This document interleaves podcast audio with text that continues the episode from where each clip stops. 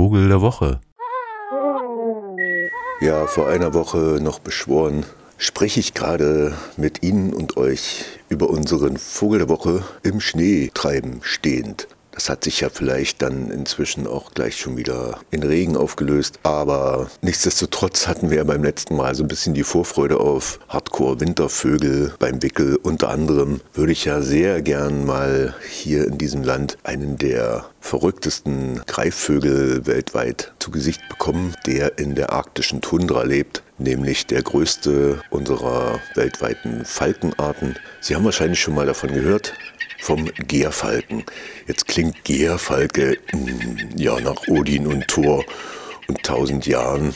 Und tatsächlich scheint dieser seit dem frühen Mittelalter oder wahrscheinlich auch länger schon als Jagdfalke auch immer wieder Gefangene und abused sozusagen auch als Geschenk missbrauchte stolze Vogel Freunde gefunden zu haben unter den Nationalsozialisten. Aber da komme ich gleich drauf. Zuallererst, über was für einen Vogel reden wir hier eigentlich? Der ist fast so groß wie ein Mäusebussard, fliegt so schnell wie ein Wanderfalke, manchmal horizontal zumindest noch schneller. Ansonsten ist der Wanderfalke ja überhaupt, glaube ich, das schnellste Tier auf Erden im Sturzflug und ist ein geschickter Jäger im Sommer auch auf dem Boden, ähnlich wie Bussarde, dann so Ziesel und kleine Säugetiere erlegend und im Winter hauptsächlich sich von Schneehühnern ernährend. Jetzt denken Sie, Schneehühner, verdammt, gibt es sie hier auch? Nein. Also in den hohen Alpenlagen gibt es sowas wie ein Schneehuhn, aber hier normalerweise nicht. Sondern das braucht dann schon so eine nordischen Tundrengebiete. Der Gärfalke ist als eben ein solcher Bewohner dieser Gegenden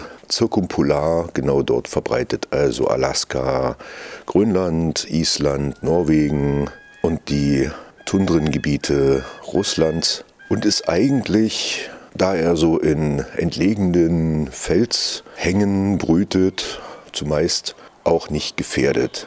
Apropos Brüten, äh, Falken bauen keine eigenen Nester, sondern die nutzen immer das, was schon da ist. Und wenn es dann so eine Felsnische ist, naja, dann kommt da so ein bisschen Moos rein und das muss dann reichen. Kommt ja sowieso keiner groß ran und also muss man da jetzt auch nicht so großes Bomboi machen, sagt sich der Gärfalke.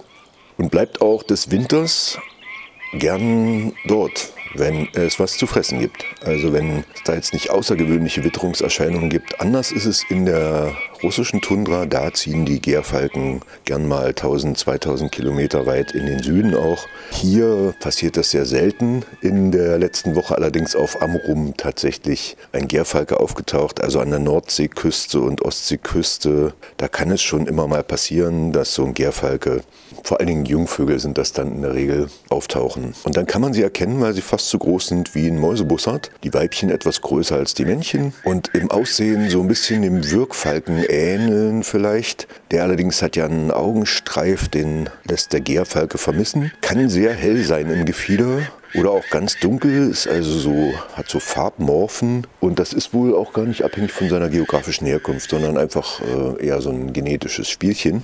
Also kann ganz dunkel aussehen oder fast weiß. Und das genau hat ihn eben auch so attraktiv gemacht neben seiner Größe und seiner Eleganz und seinem ja eben Jagdverhalten, so dass also der Zar zum Beispiel der russische, äh, der alleinige Besitzer aller russischen Gärfalken war und seine Jäger da losgeschickt hat, um dann eben repräsentative Geschenke zu haben für irgendeinen Scheich oder irgendeinen Khan, den er mehr oder weniger politisch bestechen musste und das ging dann auch gerne mal mit so Gärfalken, wie zum Beispiel auch während des verloren gegangenen Kreuzzugs dann eben so Gefangene aus der Türkei auch mit zehn Gärfalken wieder ausgelöst wurden im 14. Jahrhundert. Jahrhundert. Im 18. Jahrhundert hatte Dänemark zum Beispiel das Königreich 5000 Gärfalken allein für politische Missionen sozusagen gefangen oder gekauft und dann eben auch weiter verhandelt bis nach Venedig und in den arabischen Raum hinein.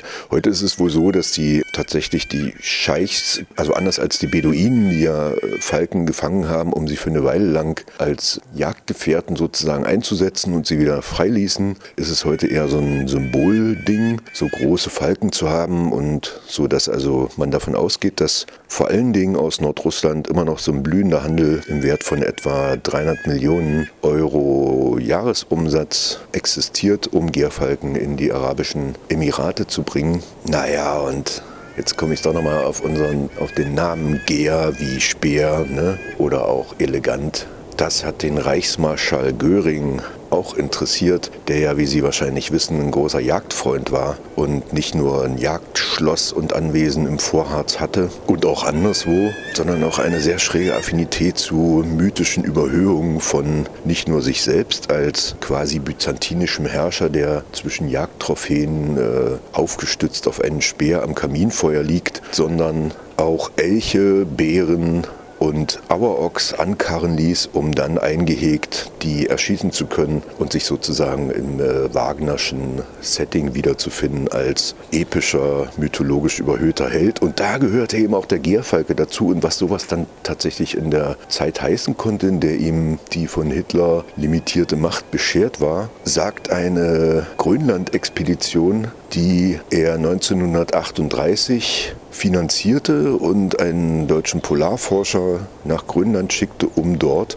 Gärfalken nicht nur zu untersuchen, sondern gefälligst auch mitzubringen. Denn Göring wollte sie gerne ansiedeln. Das hat zwar im Vorjahr in seinem Jagdhorst da im Harzvorland schon mal nicht geklappt, weil natürlich Gärfalken Arktis brauchen und der Harz das jetzt nur anbietet. Aber durch die gewaltsame Aneignung des Sudetenlandes ist ja auch das Riesengebirge quasi auf einmal deutsches Territorium geworden und da gab es eine ehemalige Grenzstation, die Göring dann zur Goldhöhe, zur Versuchsstation Goldhöhe aufbauen ließ, auf 1400 Meter Höhe, um dort die Akklimatisierung und Erforschung des Gierfalkens zu finanzieren. Da gab es richtig äh, Personal, was finanziert wurde und in Kooperation mit der Reichsstelle für Naturschutz und der Universität Breslau sollten dann Forschungsarbeiten über die biologische Fragestellung der Arktis betrieben werden. Aber all das eigentlich nur finanziert, weil Göring den Gärfalken so geil fand. Das ist doch mal absurd, oder? Unser Vogel der Woche, wenn der wüsste, was für Sehnsüchte sozusagen unter den Menschen er da offenbar provoziert, dann würde er vermutlich Suizid begehen. Aber ja, zugegebenermaßen sehen würde ich den schon auch gern mal, beziehungsweise hier. Aber andererseits, jetzt so beim Reden, bleibt vielleicht lieber da oben, lieber Gierfalke, Vogel der Woche. Macht's gut. Vogel der Woche.